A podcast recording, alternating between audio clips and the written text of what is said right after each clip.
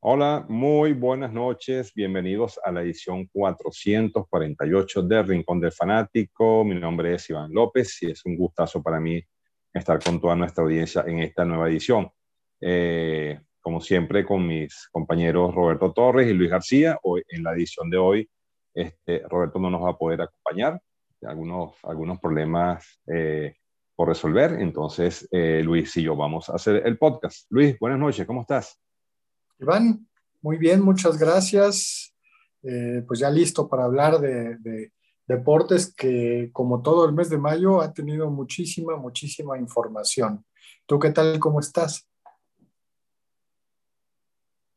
Muy bien, muy bien, gracias Dios también, todo, todo bajo control. Este, y bueno, como tú bien lo dices, eh, bueno, un fin de semana deportivo muy, muy intenso, muy interesante, de verdad que eh, muchas cosas que conversar.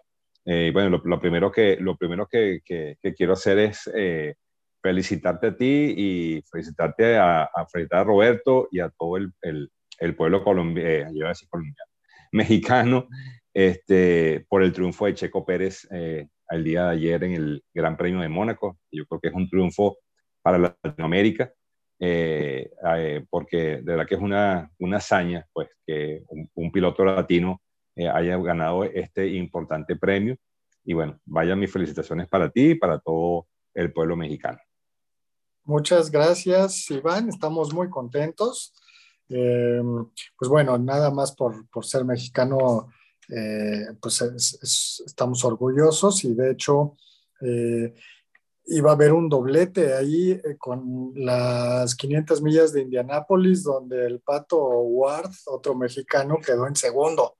Estuvo muy cerca de ganar, hubiera sido un increíble doblete, pero aún así muy contentos con el Checo Pérez, que pues ya has de haber visto los videos, hasta se aventó con el expresidente Calderón al, a la alberca, ¿no?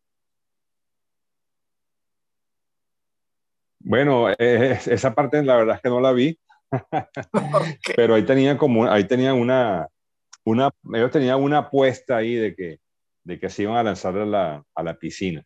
Entonces me causó mucha, mucha gracia, pero a la final terminó la transmisión y no, no supe en qué quedó el asunto. Pero, pero sí, yo creo que eh, es un hecho digno de lanzarse 10, 10 hasta 20 veces en la piscina porque realmente fue un trabajo eh, tremendo, ¿no? El que hizo Checo el día, el día de ayer, ya lo vamos a, estar comentando. Eh, pero bueno, esta edición del Rincón, pues una edición, yo como diría yo, de bolsillo, eh, con noticias muy, muy puntuales. Y bueno, cuéntame qué, te, qué nos traes. Estoy seguro que, que tenemos los mismos temas, pero, pero bueno, eh, te cedo para que, para que comiences. Claro, claro, mira, pues como decimos, ¿no? Hay mucho, mucho material.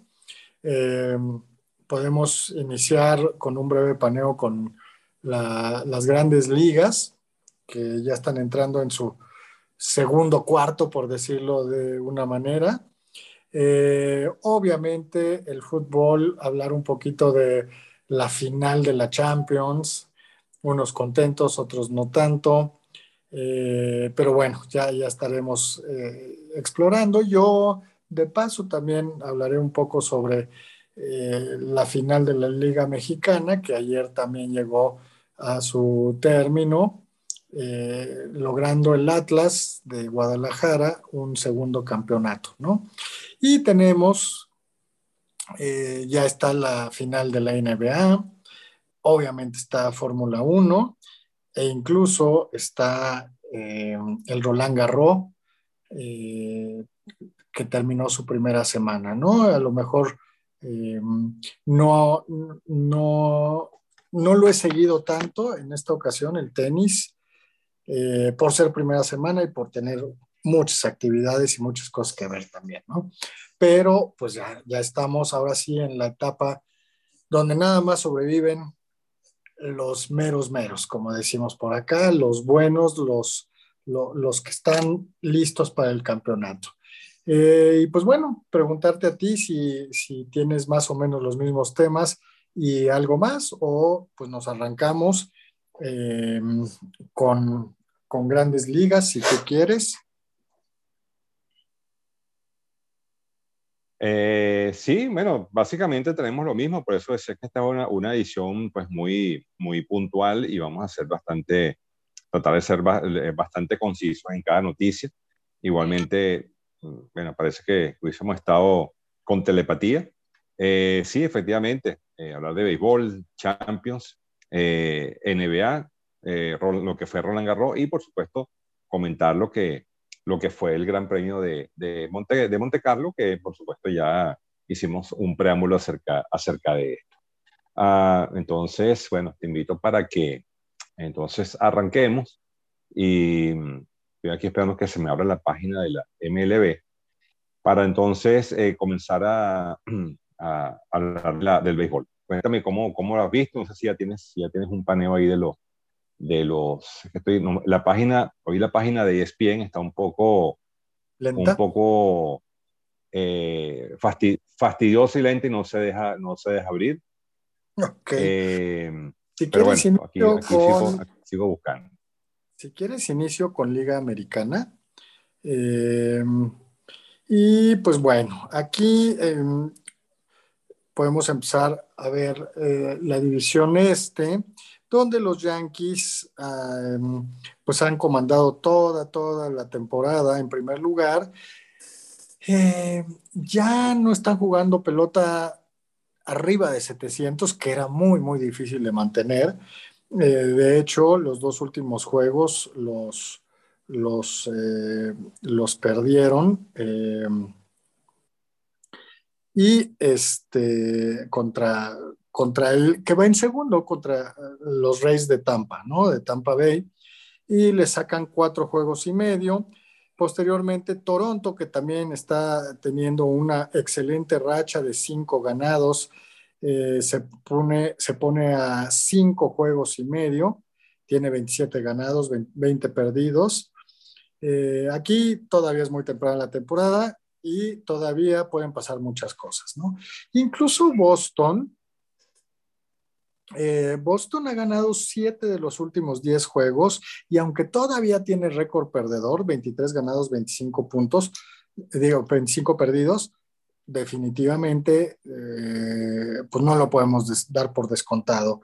Aún así está 10 juegos, eh, es mucho, pero pues le puede ir quitando de juego por semana y ya en dos, tres meses podría eh, batallar o pelear por el, el, primer lugar. Y finalmente los Orioles de Baltimore, que están a 13 juegos y medio, 20 ganados, 29 perdidos, ocupan el lugar que se esperaba. Desafortunadamente es un equipo, un mercado pequeño, sin grandes jugadores, pero estando en una división tan complicada, 20 ganados, 29 perdidos, no se oye tan terrible. No sé qué opinas tú. Eh, en la central tenemos a los eh, Minnesota Twins con 29 ganados, 20 perdidos en primer lugar, ya lo habíamos comentado tú y yo, que es un buen equipo y le está sacando cuatro juegos y medio a los Medias Blancas de Chicago, que está en pelota de 500. Eh, posteriormente, ya con récord perdedor, eh, los Guardians de Cleveland tienen 19 ganados, 24 perdidos. Le siguen los Tigres de Detroit de, con 18 ganados, 29 perdidos a 10 juegos. Y finalmente los eh, Kansas City Royals, 16 ganados, 30 perdidos a 11 juegos y medio. Por último, la división oeste, tenemos a los Astros de Houston comandando eh, de una manera, si no holgada, sí relajados, llevan cuatro juegos de ventaja sobre los Angels de Los Ángeles. Y de ahí, eh, pues bueno, ya con récord perdedor, los Rangers de Texas, 22 ganados, 24 perdidos a 7 juegos y medio. Eh, eh, los Seattle eh, Mariners, los Marineros, que tienen 20-28. Y los eh, Atléticos de Oakland que este año sí no va a ser su año.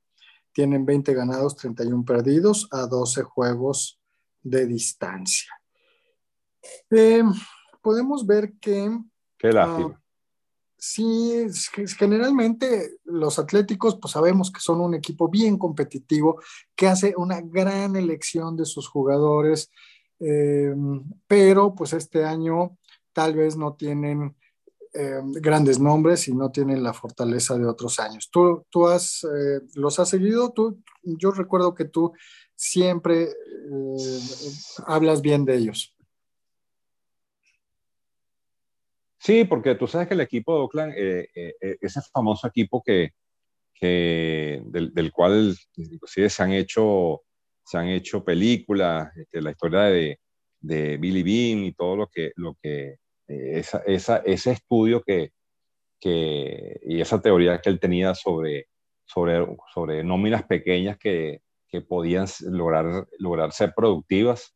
Y bueno, por muchos años los Atléticos de Oakland eh, han sido un equipo que con un presupuesto bajo han inclusive logrado llegar a, la postemporada. Eh, eh, claro, siempre con la mano, de la mano de Bob Melvin, que fue su, su, manager. Pero bueno, este año el equipo de Oakland no las, no las ha tenido todas consigo. No ha sido ese equipo, digamos, incisivo, a pesar de no tener muchas, muchos nombres. Y bueno, lo podemos ver reflejado en los números que, lo, que los acabas de dar. Eh, con un récord bastante negativo. Hay equipos en la americana que, bueno, la tendencia es, ya se pueden dar como descartados, por ejemplo, los Tigres de Detroit, ya vimos cómo, cómo van. Eh, y Oakland aparentemente pareciera que es ser uno de esos equipos que, que no va a tener oportunidad esta temporada. Así que, bueno, eso es lo que, lo que pienso de, de, esta, de, esta, de esta división que, bueno, yo creo que esto, esto ser una carrera entre, entre el equipo de, de, de Houston, que son los que están peleando, y, bueno, su más, su más, su más este, cercano eh, eh, perseguidor, pues, por decirlo de, de, alguna manera. Sí, de acuerdo. Eh, sí, y bueno, ya hablando de toda la, la, liga americana en general, pues siguen siendo los Yankees los que dominan. Eh, y pues ahí van a pelear en postemporada seguramente con Houston, probablemente Tampa Bay. Yo sigo diciendo que Toronto tiene un gran equipo y Minnesota y, Chicago White Sox son los que se proyectan. Todavía falta más de la temporada, vamos disfrutando paso a paso, pero, pero bueno, las cosas se van asentando solitas. Si quieres, em, pues platícanos sobre la nacional. ¿Tienes? Sí, eh, lo que pasa es que tengo problemas con la... Ah, ok. Tengo problemas con el internet serios acá. Eh, no, ningún problema. No, no, no. Entonces, por favor, vela diciendo tú y yo, y yo te, voy, te voy siguiendo porque no sé qué pasa con estas páginas hoy que no quieren abrir. Sí, a veces. Eh, continúa entonces y yo te voy, te voy siguiendo. De acuerdo. Pues los Mets. El este que siempre, que el este también. Ajá, los Mets. Sí, sí, el este, eh, pues siguen los Mets como único equipo con récord ganador y además muy bien, 32 ganados, 17 perdidos, ¿no? Casi el doble. Eh, sacándole ocho juegos y medio a los Bravos de Atlanta, que pues empiezan a recuperar, pero llevan eh, todavía récord perdedor de 23 ganados, 25 perdidos. No podemos olvidar que es el campeón y que no van a tirar la toalla tan fácilmente. Eh, posteriormente, los Phillies de Filadelfia, con 21 ganados, 28 perdidos a 11 juegos. Los Miami eh, Marlins, 19-27 a 11 juegos y medio. Y como coleros, eh, el equipo de Washington con 18 ganados, 31 perdidos a 14 juegos. Estamos en finales de mayo ya estar a 14 juegos de distancia pesa mucho. Sabemos que son equipos que, no, que este año no van a, llegar muy lejos. Eh, sin embargo, pues yo esperaba que tuvieran, eh, que, que, fuera más competitiva esta liga, esta división este. Ahora, la división central, sí lo que hemos dicho, parejera de dos equipos, Cerveceros de Milwaukee y Cardenales de San Luis. Están en primer lugar los Cerveceros con 31 ganados, 18 perdidos. Eh, y los Cardenales están con 21 ganados, 27 ganados, 21 perdidos a tres juegos y medio. Podemos ya ir descontando a los Piratas, que están a 10 y medio, los Cachorros a 11 y los Rojos de Cincinnati a 14. Y pues bueno, si, hacemos una revisión a, Cincinnati, e, ellos iniciaron tres ganados, 25 perdidos. Eso quiere decir que han ganado 13 juegos de sus últimos 19. O sea, que están jugando mucho, mucho mejor, porque si recuerdas, estábamos hablando de, que era pues un, digo, sin ser un récord, pero se acercaba a un inicio de temporada de los más malos, por lo menos en los últimos, por lo menos en este siglo pero ya 16 ganados, 31 perdidos. Claro. Pues digamos que, habla de un equipo con una terrible temporada, pero dentro de los cánones esperados. Finalmente, los Dodgers. Claro. 33 ganados, 14 perdidos. Son el único equipo de todas las grandes ligas que araña el 700, está jugando pelota de 702 de porcentaje. Eh, y tiene una seguidilla de cuatro triunfos, lo que le está permitiendo sacarle tres juegos y medio a los padres de San Diego, que también están jugando muy bien, tienen 30 ganados, 18 perdidos, y todavía calladitos, medio dormiditos, pero ahí están dando lata los gigantes de San Francisco. Recordemos que el año pasado... Que por cierto. Sí, dime no, no, sí. Eh, quería, quería comentarte que, que los, eh, el equipo de San Francisco, eh, wow, ha tenido una temporada nada parecida a la, a la, anterior, donde estuvieron pues bastante, tuvieron una lucha ahí encarnizada con, con, con los Dodgers. Este año no ha sido el mismo equipo, pero bueno, yo aspiro o espero que puedan, puedan recuperarse un poco, ¿no? De, de, esto. De hecho, tienen, tienen, han perdido, perdieron seis de sus últimos diez. Y caso contrario, los padres de San Diego, que la temporada pasada tuvieron una temporada muy mala, de lo, del cual se esperaba mucho más, ahora esta temporada pareciera que es el equipo eh, que todo el mundo había estado esperando. Así que se cambiaron los papeles aquí en, la, en el oeste de la Nacional. Sí, y bueno, aún así, Ese es el comentario. 26 ganados, 21 perdidos, eh, el equipo de los Giants.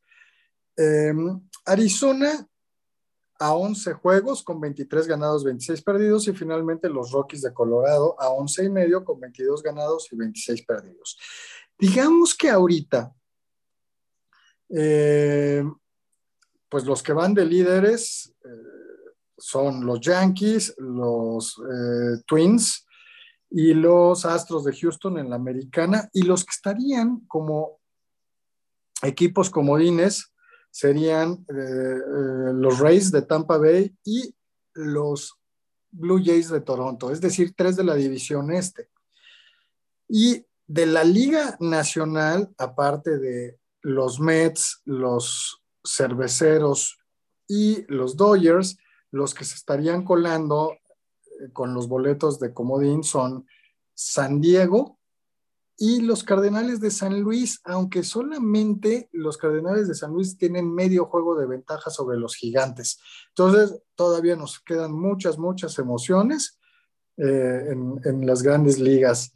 No sé si tú em, has seguido y ha habido algún equipo que te, que, pues te haya llamado la atención para bien o para mal en las últimas semanas, Iván? Sí, bueno, fíjate tú que el equipo de, yo siempre eh, estuve, le hice mucho seguimiento al equipo de los Pines de Minnesota. Yo había ya comentado en, otro, en otros podcasts de que este equipo se había eh, reforzado muy bien, que pintaba para cosas buenas. Y bueno, fíjate, eh, ha sido eh, ese equipo revelación, ¿no? yo no me imaginé que tanto como para estar en el primer lugar y a cuatro juegos y medio el equipo de Chicago me sorprende, porque precisamente yo creo que en esta división yo pensaba, aunque todavía la temporada es muy joven, yo pensaba que em, el equipo de Chicago iba a cabalgar esta división. Eh, sin embargo, el equipo de los Twins ha, ha, hecho un gran trabajo, hicieron los movimientos que tenían que hacer. Y bueno, me ha sorprendido. Es el equipo que, que más me ha, me ha llamado la atención ¿no? en cuanto a lo positivo. Eh, y en cuanto a lo negativo, bueno, ya comenté lo de Oakland. Eh, Oakland, pues no me imaginé que, que, fuese a estar tan mal a estas alturas de la, de la temporada. En la nacional, pues bueno, Atlanta era, es, el, equipo, el equipo a vencer, son los campeones actuales y eh, bueno, sin la mano de Freddy Freeman, pues bueno, ya se reincorporó Ronald Acuña, pero Freeman era un líder en, este equipo y eso yo creo que ha mermado un poquito anímicamente a este equipo, ¿no? Eh, y el otro, por supuesto, es el equipo de, como te comentaba, de San Francisco, que, bueno, como te dije, eh, bueno, ha caído un poquito eh, a diferencia de San Diego. Aquí se, aquí se invirtieron los papeles. La temporada es aún joven, ya vamos a entrar en el mes de junio, más o menos estamos ya casi a mitad de temporada, estamos ya cerca de lo que sería Juego de Estrellas. Pero bueno, estas son las posiciones y lo interesante de esto es que semana a semana hay cambios. Hay equipos que se, hay equipos que se enrachan. Esta semana, pues, hoy estuvieron, estuvieron enrachados. Los Mets estuvieron, tuvieron una racha eh, positiva. Eh, el equipo de Houston, eh, relativamente buena. Los Twins también relativamente buena. Y bueno, tanto los Blue Jays como los Medias Rojas también tuvieron una semana bastante buena con siete ganados, tres perdidos. Así que bueno, ese es el resumen, este, Luis. Ok, eh, muy bien. Yo nada más, si quieres, para concluir lo de las grandes ligas, dar dos o tres em, breves noticias, más eh, de chisme, eh, pero parte de, la, de las grandes ligas. La primera es que los Tigres de Detroit subieron o llamaron al primer equipo a Cody Clemens, hijo de Roger Clemens. Eh, pues debe ser un, papá contento, como cualquiera lo sería si llaman a tu hijo al, primer equipo. Eh, Cody Clemens no es un pitcher, es, él es un, un, utility que juega varias posiciones de cuadro.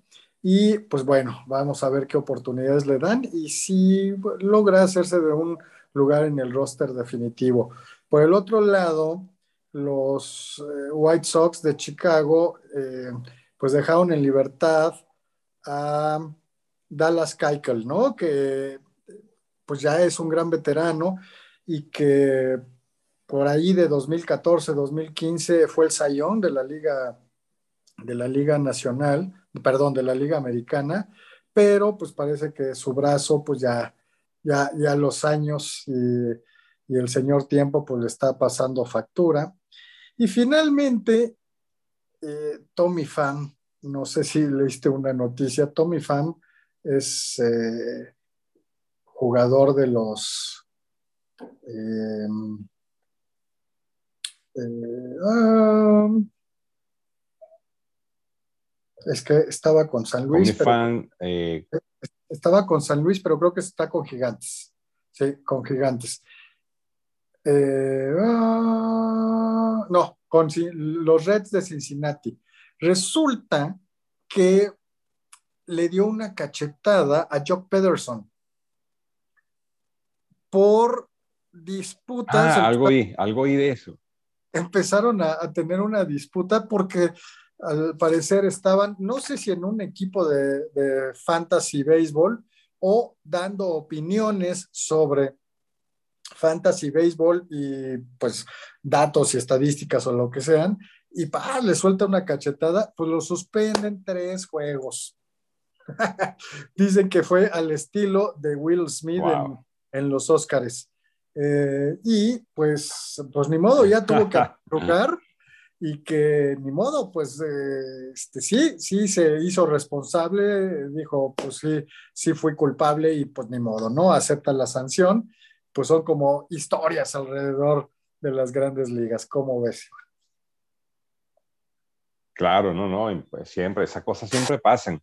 Inclusive se ha hablado mucho sobre, sobre este tema del fantasy y cómo incide, y, inclusive se habla mucho de, la, de, la, de, la, de la, esta moda ahorita de las casas de apuestas online, sí. si eso influye en los resultados de, en los, resultados de, los, de los equipos. Eh, wow, esto es muy delicado. El tema, fíjate que, mira, recuerda lo que pasó con Pete Rose.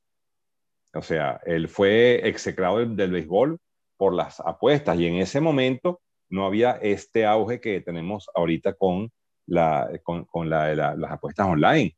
Mira lo peligroso que puede llegar a ser esto, Luis.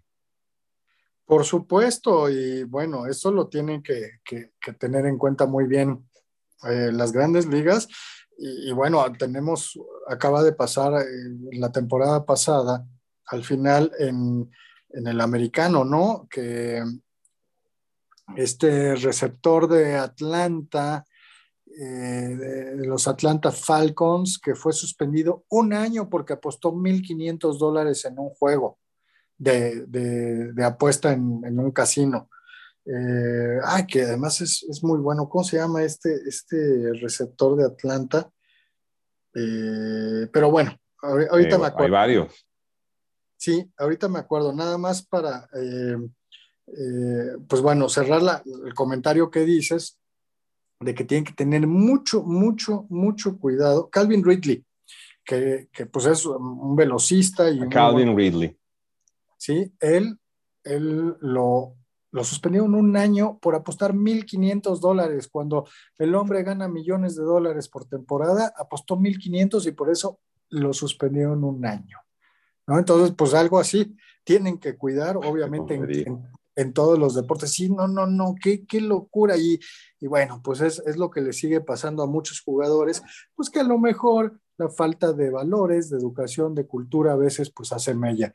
Y teniendo tanto dinero, pues se les van la, la, las manos y el, el, autocontrol y pues eh, algunos por violentos y otros porque apuestan y pues ni más, ¿no? Pero bueno, sí, si quieres, continuamos con, con qué quieres seguir. Oye, me gustaría que siguiendo la pauta que hicimos al principio, este, habláramos sobre, la, sobre fútbol, sobre la, lo que fue la Champions, este, comentar eso. Eh, bueno, un partido que, que, bueno, siempre la Champions eh, detiene el planeta. Eh, es, un, es, ese partido con tanto morbo y con tanta eh, espera que la gente llega a, a ese momento. Em, y bueno, to, yo creo que todos esperamos un partido, obviamente, muy interesante. Eh, entonces, bueno, yo quisiera escuchar, escuchar tu opinión. En mi, eh, dando mi, mi punto de vista, me parece que no era lo que yo esperaba. Realmente me pareció un partido un poco trabado, un poco jugado con mucha, con mucha cautela. Con, creo, que, creo que es un partido que tiene, hay que, tiene muchas lecturas. Eh, y, y, bueno, yo creo que ambos equipos eh, jugaron para eso, para hacer un contragolpe y meter un gol o dos goles. ¿okay? En este caso, eh, bueno, la suerte le tocó al Real Madrid, que logró hacer el, el, el tanto. Y bueno, por el lado del, del, Liverpool, bueno, hay que, hay que decir que, bueno, eh, el, yo creo que aquí Thibaut Courtois eh, se, vistió de, se vistió de héroe hay que, hay que decirlo, creo que fue el jugador más valioso de este partido. Eh, y, bueno, eh, sacó hasta cinco goles cantados. Eh, y bueno, estuvo en su tarde, estuvo en su tarde y eso tiene muchos méritos. Eh, el Madrid gana su orejona número 14.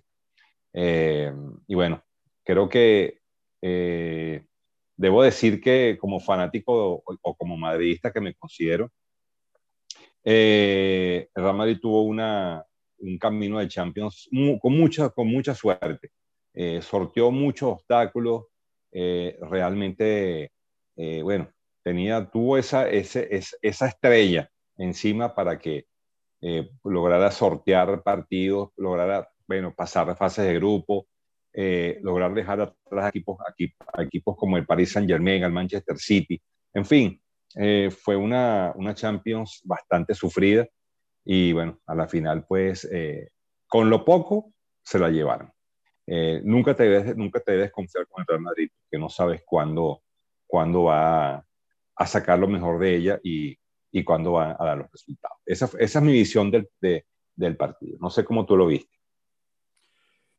Sí, vi el juego no ríspido, sino eh, trabado, un poco... Em, eh, le faltó emoción. Eh, sin embargo, el Real Madrid,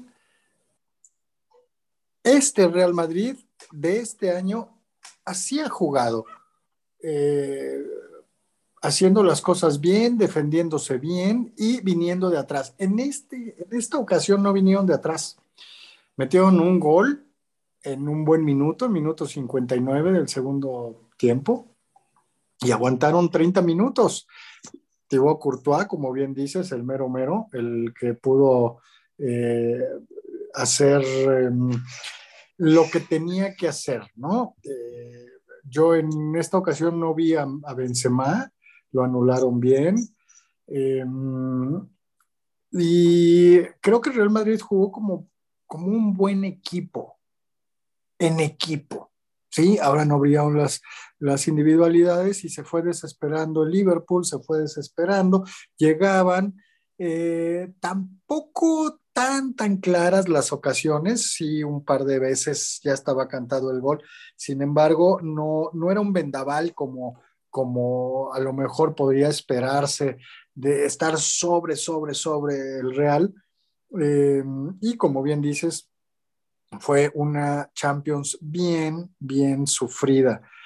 ¿Sabes qué me recordó? Alguna vez, creo que fue Mm, en algún mundial, no me acuerdo cuál, que Brasil tenía un equipazo y lo eliminaron, creo que lo eliminó, no sé si fue el mundial del 86 que lo eliminó Francia o el mundial del 90 que lo eliminó Argentina, pero quién sabe qué entrevista le estaban haciendo a Franz Beckenbauer, este eh, gran, gran jugador alemán, y él eh, le preguntaron algo como si le extrañaba que Brasil no fuera el campeón y él dijo algo como, pues es que no siempre gana el mejor equipo. De ser así, Brasil ya hubiera tenido 15 copas mundiales, ¿no? O sea, como diciendo, pues es que muchas veces el equipo, eh, el mejor equipo, pues no puede por circunstancias, por condiciones, por historia,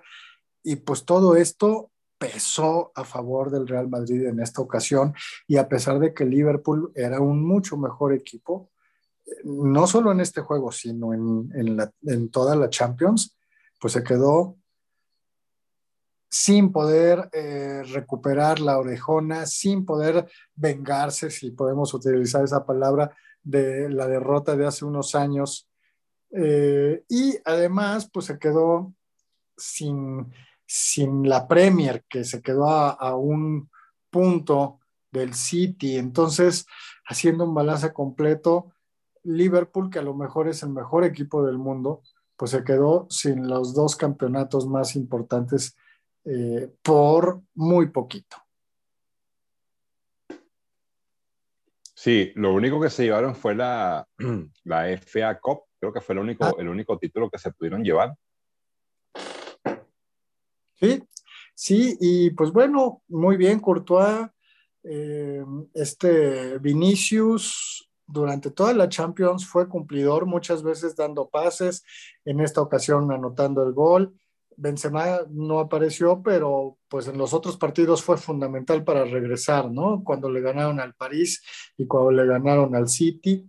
Y, y Ancelotti se convierte en el mayor ganador de copas dos con el Milan, dos con el Real, y pues nadie le puede decir que no es uno de los mejores de la historia como director técnico, ¿no?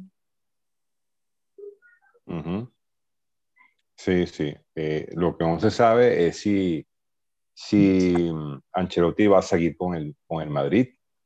No, no, no se sabe todavía.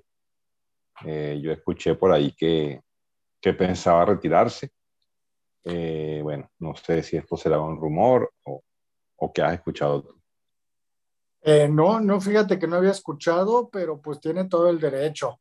Imagínate ganar cuatro copas ya se ve de edad, no sé qué edad tenga Ancelotti, pero, pero pues si ya quiere descansar, se lo merece y que haga lo que quiera y que vaya de espectador en los juegos y que eh, disfrute de otra manera porque seguramente eh, es un buen monto de estrés estar ahí en la banca de, un equipo como el Real Madrid. Em, y pues bueno, eh, el, Real pues se quedó con las, las ganas de, de traer a Mbappé ya lo platicamos justamente en el podcast pasado, Roberto y yo. Y, si se va Ancelotti, pues tal vez si no tienen un buen refuerzo, pues eh, baja, puede bajar el nivel para el próximo año del Real. Pues sí, sí, este, se quedaron con los crespos hechos y ellos estaban esperando una, una contratación una contratación bomba, pues que supuestamente iba a ser eh, Kylian Mbappé, pero bueno, como dicen por ahí, los dejó con los crespos hechos. Eh, bueno, nada. Eh, esto ya temporada que viene podremos ver en qué va para esta historia. Lo cierto es que el Madrid, con lo mínimo, hizo, hizo historia, 14 orejonas. Y mm, bueno, siempre, siempre en, los, en los libros de, de récords. Se quedó con la, con la Liga Española, así que se puede decir que el Madrid tuvo una temporada redonda, eh, muy al estilo de lo que fue el Barça en su momento. Em, y bueno, básicamente eso. Ok, pues ya nada más para terminar la parte del soccer. Em, acá en México terminó el campeonato. Eh, y el Atlas de Guadalajara eh, volvió a ser campeón ganándole eh, por marcador global de 3-2 a los Tuzos del Pachuca. Y fue una buena final, interesante. Y lo que más me sorprende, más me llama la atención, es que el Atlas, después de 70 años sin ser campeón, es, es bicampeón en dos torneos seguidos.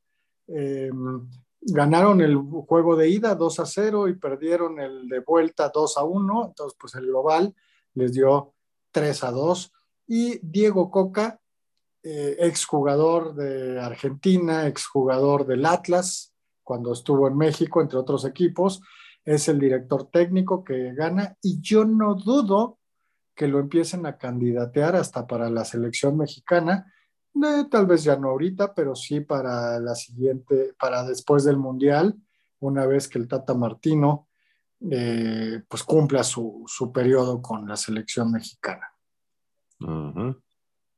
Exactamente. Bueno, eh, interesante, ¿no? Siempre fútbol mexicano con sus, con sus cosas interesantes, ¿no? Sigue siendo fútbol muy que depara muchas sorpresas, ¿no? y muchos comentarios de la prensa.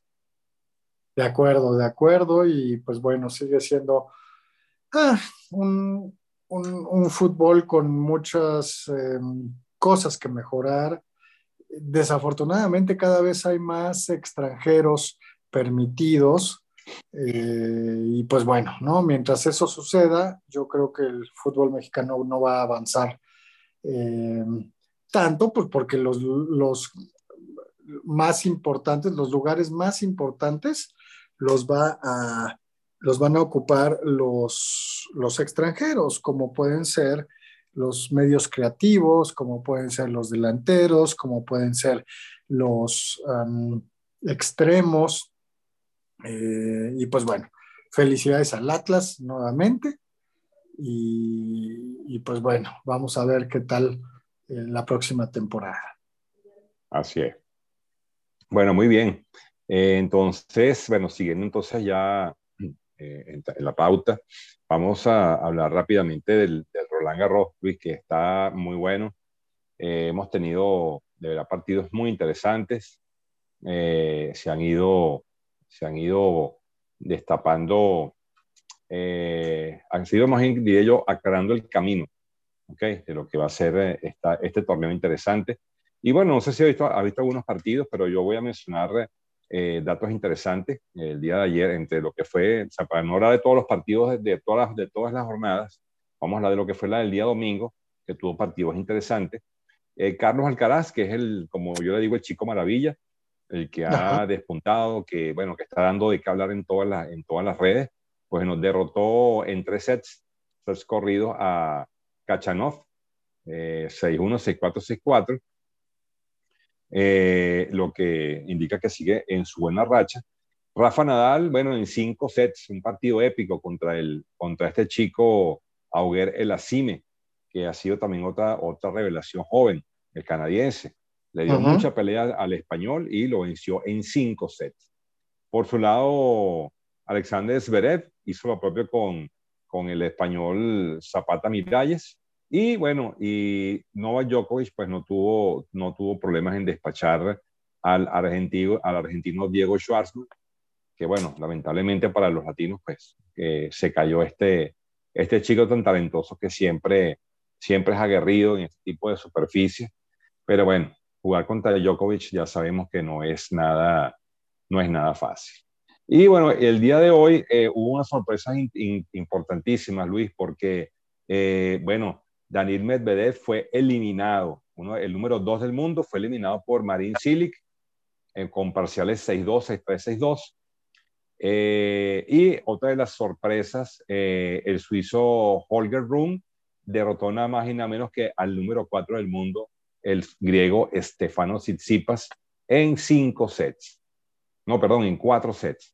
7-5, 6-3, 6-3, 6-4. para mí fueron unas grandes sorpresas estas dos eliminaciones, porque, bueno, eran, como te digo, el número 2 del mundo y el número 4. O sea que esta, este, este Roland Garros pudiese pudiese haber una sorpresa interesante porque los grandes se están quedando en el camino. Eh, únicamente eh, Nadal y Djokovic pues lograron pasar sus respectivas rondas y los demás pues se fueron, se han ido quedando. Eh, bueno, te cedo la palabra, no sé si has visto algún partido o quieras comentar algo de esto.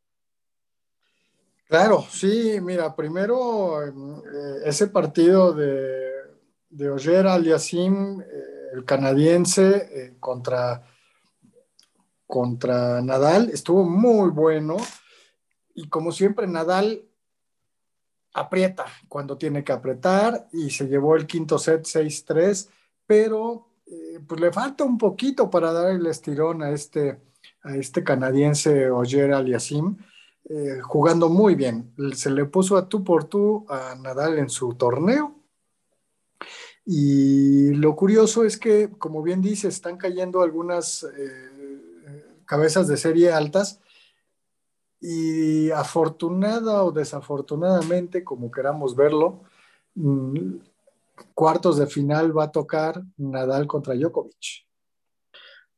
Y Partidazo.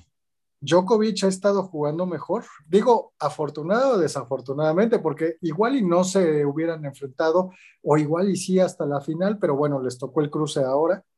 Em, y em, sí, eliminado Medvedev contra Marín Silic, que sabemos que fue un gran, gran jugador, sobre todo de pasto.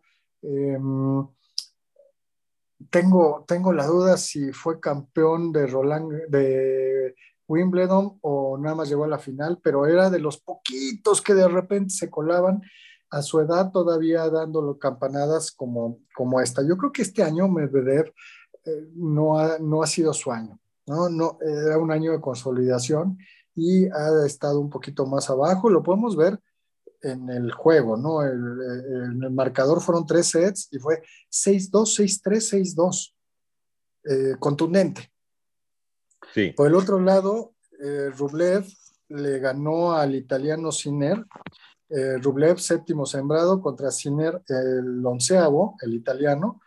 Eh, aquí iban un juego iguales y en el tercer set se retiró el italiano, entonces Andrei Rublev pasa a los cuartos de final. Eh, y por el otro lado, tenemos en las mujeres Iga Swiatek, que hace unos meses supimos de ella, ganó uno que otro torneo importante, pero al retiro de Ashley Barty tomó el lugar número uno y ahorita lleva más de 32 juegos, o creo que son 32 o 33 juegos eh, consecutivos sin perder. O sea, cinco o seis torneos. O sea, ahorita no hay quien le haga sombra. Ella pasó a cuartos de final, igual eh, esta chica Pegula, la norteamericana. Y eh, si no me equivoco, también el día de ayer ganó eh, esta Laila Fernández, que también pasó a cuartos de final. Este... Sí, le ganó, le ganó a Anastasia Arisimova 6-3, 4-6-6-3. Sí, sí, pues eh, vamos a ver a dónde llega. Parece que ella está hecho para estos torneos grandes porque tampoco em, se ha consolidado ganando torneos menores pero pues es cuando brilla, ¿no? Cuando a lo mejor saca lo más, eh, lo más em, eh, importante de su juego y, de su carácter. Y pues bueno, pues vamos a ver cómo se dan los cruces ahí, pero ya nos toca esta semana que va a estar muy buena y pues va a definir el campeón del famoso Roland Garros. Es correcto. El día de mañana se enfrentan en la femenina, se encuentran eh, María Trevisan contra Leila Fernández y Coco Goff, bueno, un duelo de, norteamericanas, Coco Goff contra Sloane Stephens, partido será bien interesante. Y hay otro partido por definir, entre otras, entre otras ganadoras que todavía no se ha definido. En cuanto al masculino, eh, para el día de mañana martes, tenemos que, eh, bueno, un partido dos partidos interesantísimos. Bueno, fíjate, mañana va a jugar Djokovic contra Rafa Nadal, número uno contra el número cinco. Y en la otra junta, Alexander Zverev va a jugar contra Carlos Alcaraz. Aquí tenemos dos finales adelantadas, Se me hace, se me hace muy, muy bueno. Sí, no hemos hablado de Alcaraz, pero está haciendo las cosas eh, como le esperábamos, de primer nivel. Él, él está abocado a ser el número uno si sigue, todo, si sigue con ese nivel en, un par de años. Eh, y bueno, comentarte, hay, hay un jugador que ah, no es mediático, no le ponemos mucha atención, pero últimamente está jugando muy bien y es el noruego Christian Ruth. Eh, hoy pasó a cuartos de final ganándole al polaco Hurkax en ah, cuatro sets. Casper Ruth, eh, sí. Casper, Casper, tienes, tienes, no Cristian, Casper Ruth y eh, simplemente el, resultado que comentabas de este Rune o Run, eh, estoy leyendo que es danés y que es el primer danés en toda la historia que llega a cuartos de final de un Grand Slam. ¿Qué te parece? Wow, bueno, debo, debo pedir disculpas porque yo, yo, había dicho, yo había dicho sueco y es, y es danés. Es sí, fue el que le ganó a Tsitsipas en cuatro sets. Sí, es cierto. Y, y pues qué bueno, porque otros países que no están eh, nunca eh, visibles en el tenis, pues... Bueno, caras nuevas, caras nuevas, me parece muy bien, la generación de relevo. Eso tiene que venir, eso tiene que venir. Incluso te puedo comentar que nos dio mucho gusto que a nosotros que de la calificación llegó una mexicana, eh, Fernanda Contreras, que fue, es nieta, es nieta de Pancho Contreras. Pancho Contreras fue un mexicano de la época de, de los 60, del Pelón Osuna, de Palafox, que era la época de oro del tenis mexicano. Em, y que pues tenía muy buen nivel Pancho Contreras y luego se hizo más conocido en el medio porque pues narraba, eh, se volvió comentarista y narraba Copa Davis y demás. Y bueno, es su nieta y calificó y ganó la primera ronda que jugó. Entonces, eh, realmente un gran éxito. para ella. Mm, no, creo que no es ni jugadora 200 del mundo, pero pues calificar y ganar una ronda en, en, este, en Roland Garros creo que es suficiente para contarle a los nietos. ¿Quién sabe qué futuro tenga? Ojalá y, sea bueno y llegue a, pues a un nivel decente, ¿no? Porque sabemos que algunos países eh, latinoamericanos como México, pues nos cuesta muchísimo trabajo eh, eh, un deporte como el tenis, para empezar por la federación, que pues es un caos y no hay apoyos y es un deporte muy elitista y muchas cosas que, muchas circunstancias que se dan en el país. Pero qué bueno por esta mexicana Fernanda Contreras. Sí, qué bueno, qué bueno, excelente.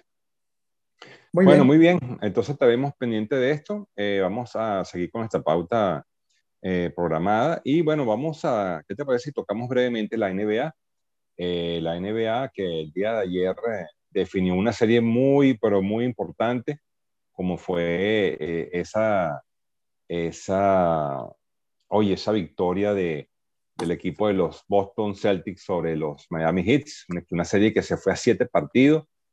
Y bueno, caramba, de verdad que Boston vuelve a lo que fue en algún momento de la historia como uno de los grandes equipos de baloncesto de la NBA. Eh, Boston, eh, ustedes recordarán esas épocas doradas eh, donde estaba Larry Bird, Kevin McCall, Robert Parrish, wow, unos nombres increíbles, Danny Ainge, bueno, fueron, fueron, la, fueron, el, fueron de las delicias del público de Boston. Y bueno, ahora con jugadores nuevos, pues, bueno, han vuelto a estar nuevamente en, digamos, en una final, ahora porque ganaron la, la, final de la conferencia, ahora van esperando al, al, ganador de la otra conferencia para definir lo que sea la final. Eh, a pesar de que no había partido, estuve muy pendiente de las series, como te dije, llegó, eh, llegaron a siete juegos, lo que me, me, hace ver de que fue una, una serie bastante, bastante reñida. Eh, por la otra yunta, bueno, no sabemos todavía entre el equipo de Golden State. ¿Ok? Eh, bueno, en fin, no sé, si pudiste. Sí, Golden State ya, ya estaba esperando, venció cuatro juegos a uno a los Mavericks y eh, pues los Warriors yo creo que son el favorito, ¿eh? realmente están jugando muy bien. Em, y te voy a contar lo que yo vi de la serie de Boston. Primero, no sé si recordarás, yo soy fanático de los Celtics toda la vida.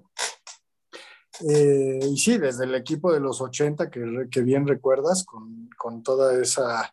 Eh, esos, esos jugadores eh, de primera línea encabezados por Larry Bird. Pero bueno, en esta ocasión fue una serie sumamente extraña.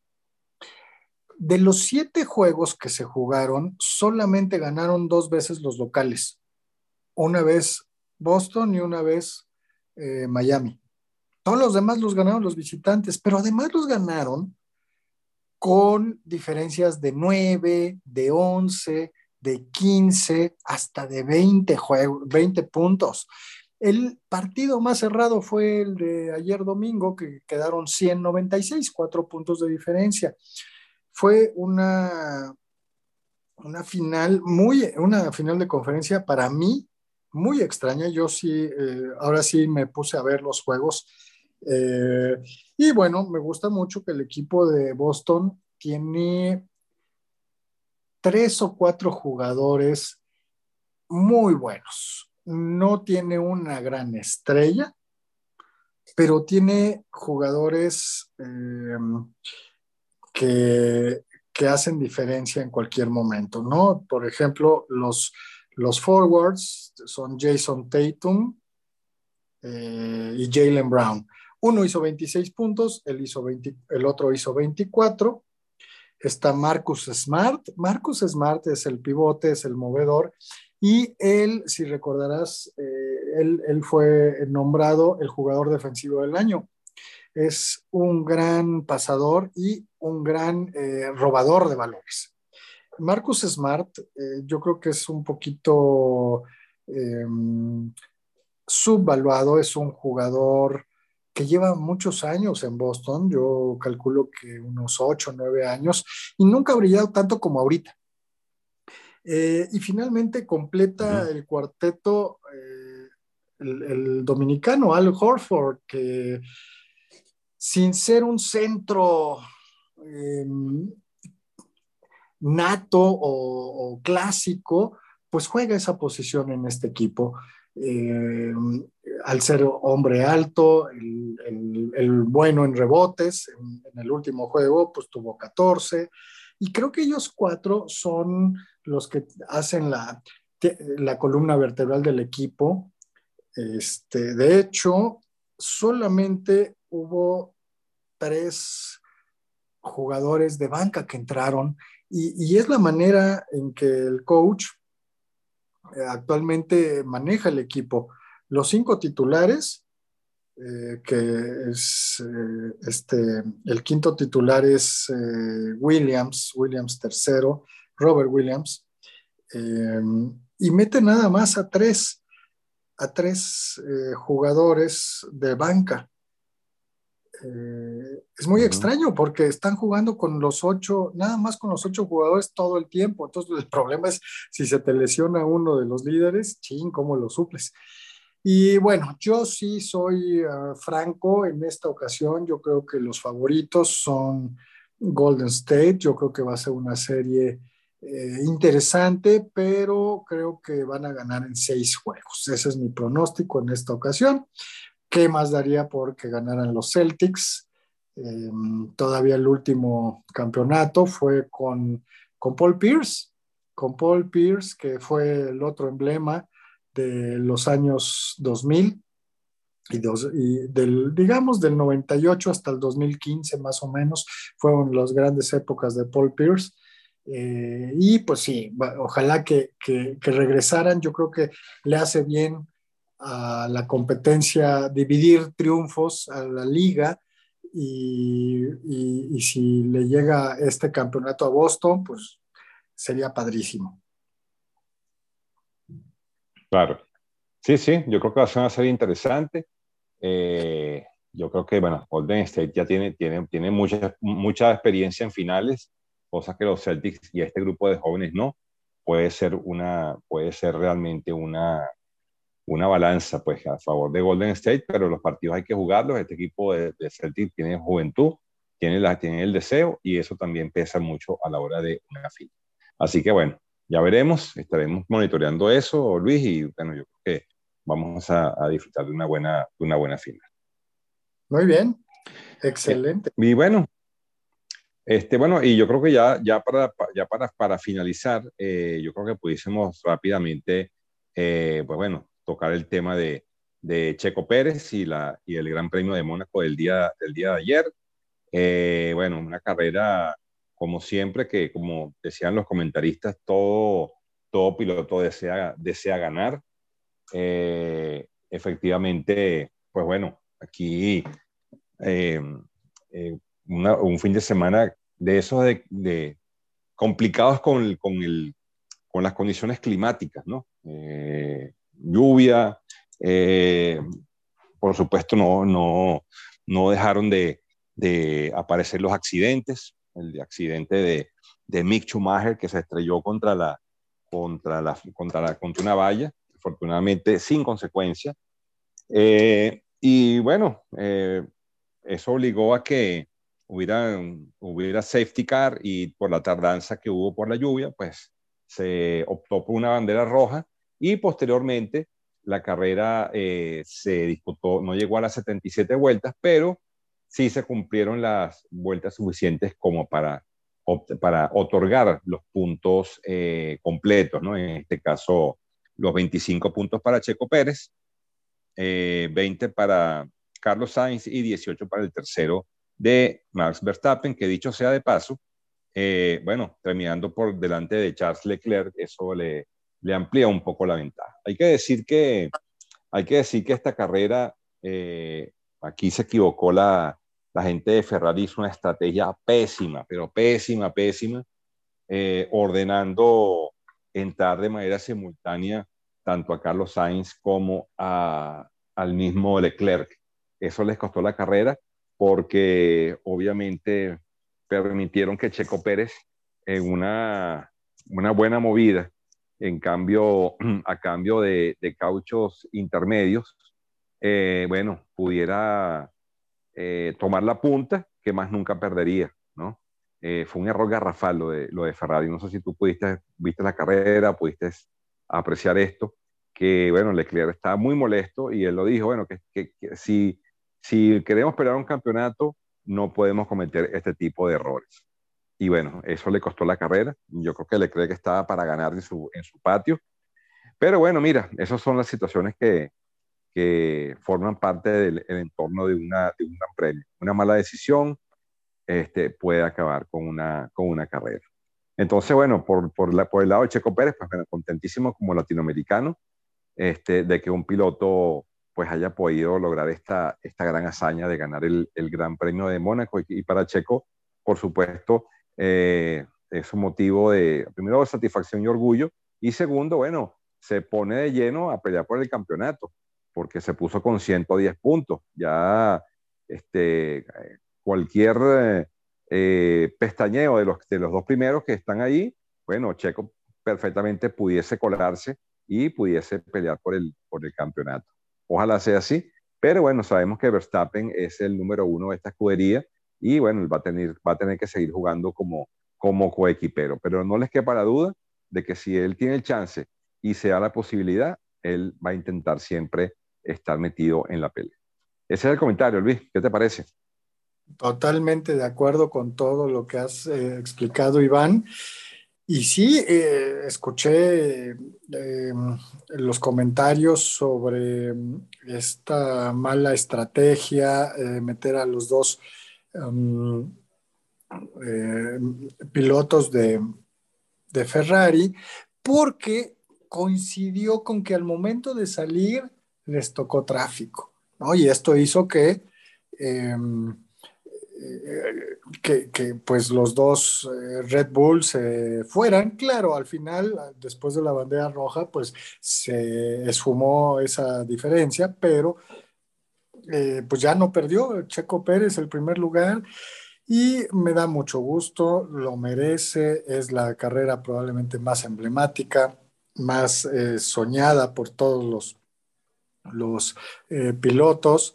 Y hay eh, por ahí eh, un negrito en el arroz, y es que al parecer hubo algunos comentarios negativos del papá de Verstappen diciendo que Verstappen debió haber ganado la carrera, que le deberían de haber dado el primer lugar, como, o sea, siendo el, el, piloto número uno en algún momento eh, pues darle la estrategia para que él pudiera, etcétera, ¿no? O sea, y, creo que si Checo, Pérez se va de líder, líder del campeonato, se va a poner color de hormiga. Se va a poner bien interesante a ver qué pasa, porque él dice, pues, ¿por qué no? Pues soy el número dos, pero si ya estoy en primer lugar, ¿por qué no una probadita del triunfo que sería un campeonato mundial. No sé si lo habías pensado, cómo se pondrían las cosas eh, en Red Bull con esta situación. Bueno, eh, sí, cuando, cuando tú saboreas las, las mieles del triunfo, eh, te cambia un poco la perspectiva de las cosas, ¿no? Dice, bueno, pero yo también tengo, tengo, soy buen piloto, tengo también la oportunidad. Vamos a estar claro, el equipo, el número uno de ese equipo es Max Verstappen y, el, y están todos trabajando en torno a él.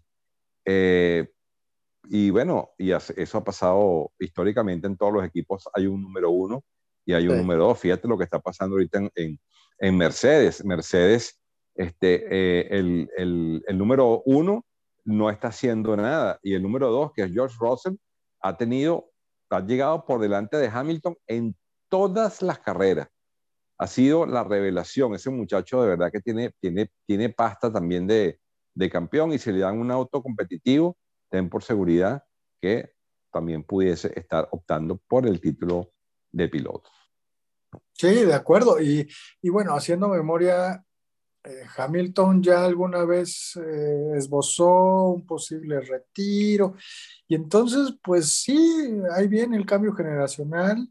Eh, digo, no quiero decir que se vaya a retirar por, por los resultados, sin embargo, pues si él está acostumbrado a ganar y a ganar y a ganar y a ganar y ahora ya el, el coche y el equipo ya no es el número uno, pues en una de esas puede colgar el volante, por decirlo de alguna manera, y, pues sí, Russell tomar el liderato de Mercedes.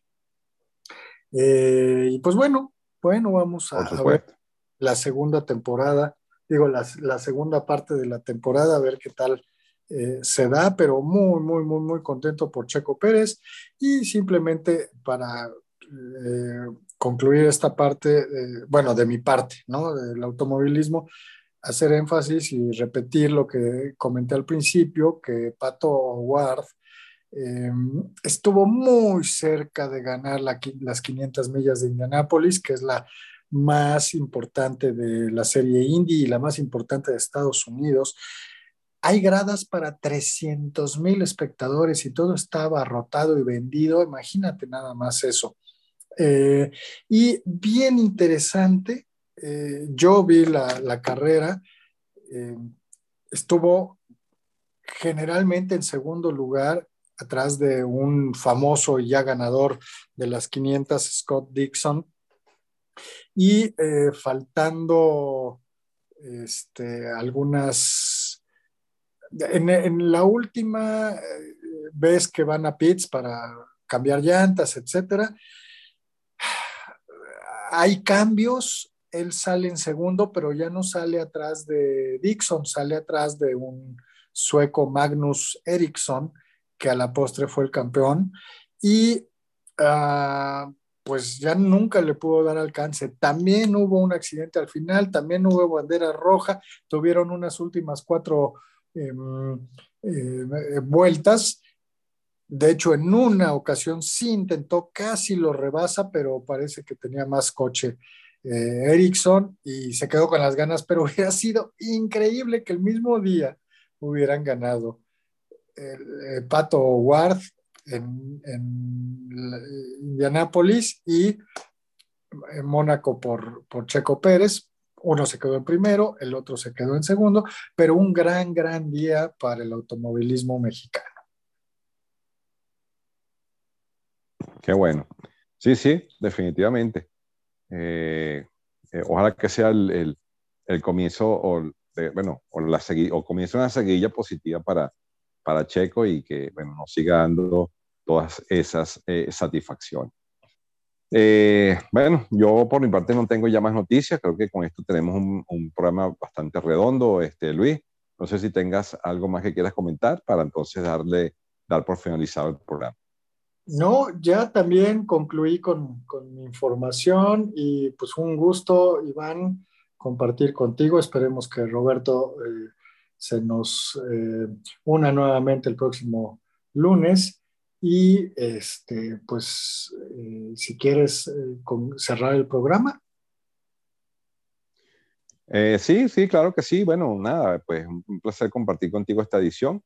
Este, bueno, primera vez que nos toca hacer el podcast a nosotros dos, pero bueno, igual eh, fue excelente. Hicimos un, una bonita este, junta y considero que fue un programa bastante, bastante redondo en cuanto a noticias. Eh, te agradezco muchísimo y bueno, a la audiencia, pues gracias por, por, recibirnos y recordarles que nos pueden conseguir en las redes sociales en Facebook, donde nos pueden dejar cualquier comentario eh, eh, cualquier eh, noticia, comentario, duda, pregunta, pues bienvenido sea. Entonces, bueno, un gran abrazo, Luis, y nos veremos eh, la semana que viene. Chao, chao. Nos vemos, nos vemos un gusto y pues hasta el próximo lunes. Bye, bye. Chao. Bye.